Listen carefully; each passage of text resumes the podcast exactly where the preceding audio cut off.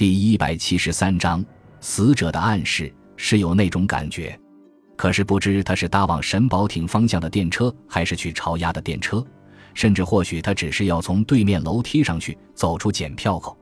他绝不可能是要从对面的检票口出去，不管他要搭乘往哪个方向的电车，一定是要去距离本居三十分钟以内车程的地方。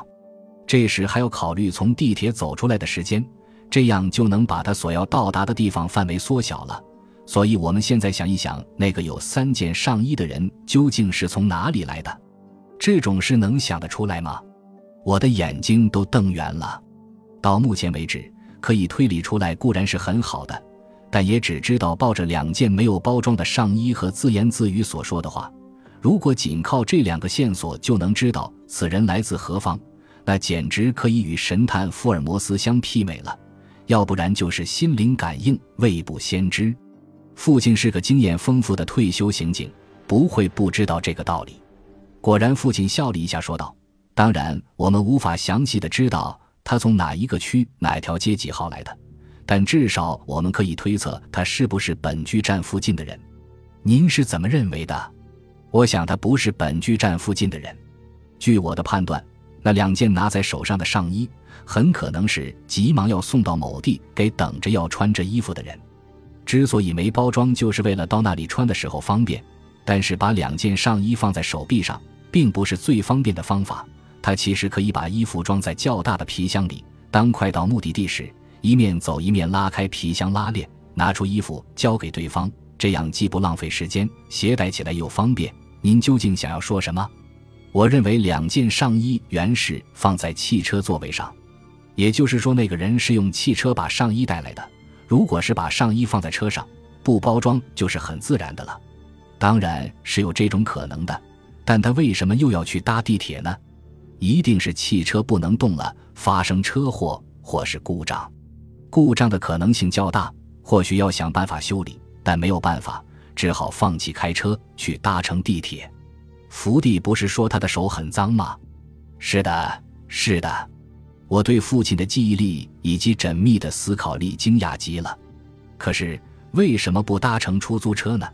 他在要发动车子时浪费了时间。如果他的目的地是地铁站附近。坐地铁就比等出租车要快得多了，所以他就拿着上衣去赶地铁，从检票口跑下来，抬头看看钟，松了一口气，脱口就说还赶得上。这样的推测还算合理吧？这一点我倒没想到。这样的话，那天黄昏，本居站附近应该停放了一辆抛锚的汽车。如果有警察记下车牌号码，或有人记得，就可以找出那个人了。而福地的不在现场证据也就可以成立了，会那样顺利吗？或许是赃车呢？您是说他也有可能是个罪犯？我几乎忘了这一天的奔波疲劳，兴奋地把上身往前倾。四，一想到他只拿上衣走的原因，我就直觉可能发生了什么事件。父亲又闭上眼睛，脸上满布着皱纹。他在沉思中说道：“两件上衣没有包装。”这一点可以推测，衣服是给别人穿，不是自己要穿的。另外，为什么要急急忙忙把衣服送去？可能是有人发生事故，衣服淋到水或油或沾了血，但是又有时间限制，就不合理了。因为即使是急着要穿，也不需要限定几点几分前送到。会不会是表演用的服装，不是平常的上衣？不错，的确可以考虑这一点。在这附近有电视的摄影棚。或许有一个演员找不到应该带来的戏服，于是制作单位管理戏服的人就得在上戏前把服装送去，这是很有可能的事。但戏服是属于重要物品，不可能随便就丢进车里或拿在手上送去。如果是临时演出的戏装，那就不必特意送去。根据福地的说辞，好像那是极普通的上衣。这么说，就更没有必要从远处特意送去。此外，有一种情形必须在预定时间内把衣服送到某地的伙伴手里，那就是换掉有明显特征的服装，在犯罪后才能从容逃走。例如，穿着制服可以使被害人相信他的身份，然后进行犯罪。假设凶手是冒充警察、警卫或保镖，是的，那时候需要一件普通的上衣才能方便逃走，尤其是制服，往往只有上衣有特征。丢掉帽子和上衣，换上一件普通上衣，就可以达到化妆的目的了。这样或许可以解释那个人为何要拿两件上衣匆忙赶时间了。这么一来，凶手有两个人，当然，只是不知道是杀人或是欺诈，或是抢劫。如果是欺诈或抢劫的话，他所得到的东西体积一定不大。为什么呢？如果因汽车故障而改成地铁的推断是正确的，就应该是这种情形。福地看到他的手是脏的，如果这是真的，那么这样推断也是正确的。这个人放弃汽车改成地铁，如果他们得手的东西很大，就不能没有汽车运送，那么只换上衣化妆一下是不够的。可汽车故障是无法预知的，不，如果一定要用到汽车，便会事先小心保养好，绝不能让车临时抛锚。若歹徒是两个穿制服的人，而且去抢劫，抢的东西体积又不大，这的确有调查的必要。福地是从靠朝亚的检票口下来的，还是从靠白山的检票口下来？是，靠朝亚的检票口。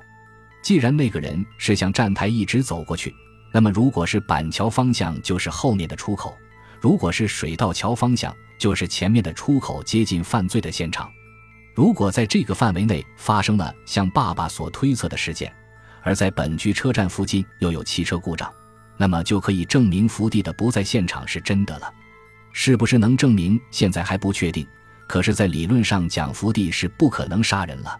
即使是找到那个拿两件上衣的男人，他是不是会承认他说过那样的话呢？更何况他或许根本不记得他见过福地。不管怎么说，如果爸爸的推理是正确的，对福地将会很有利，但是对你们来说就会很头痛了，因为调查工作又回到起点了。父亲扭动了一下嘴角，然后像下定决心似的伸手拿支烟放在嘴上。我立刻把打火机送过去。我希望能听一听您在这方面的意见。如果能够有更多对福地有利的证据，我也会感觉轻松些。明天还要继续去查访吧？还不知道能问出什么呢。如果是一时冲动而下手杀人，其动机是潜伏在内心的。即使是平常关系密切的邻居太太们，也不见得就完全没有动机。那是当然。不过那个耙子实在让我想不通。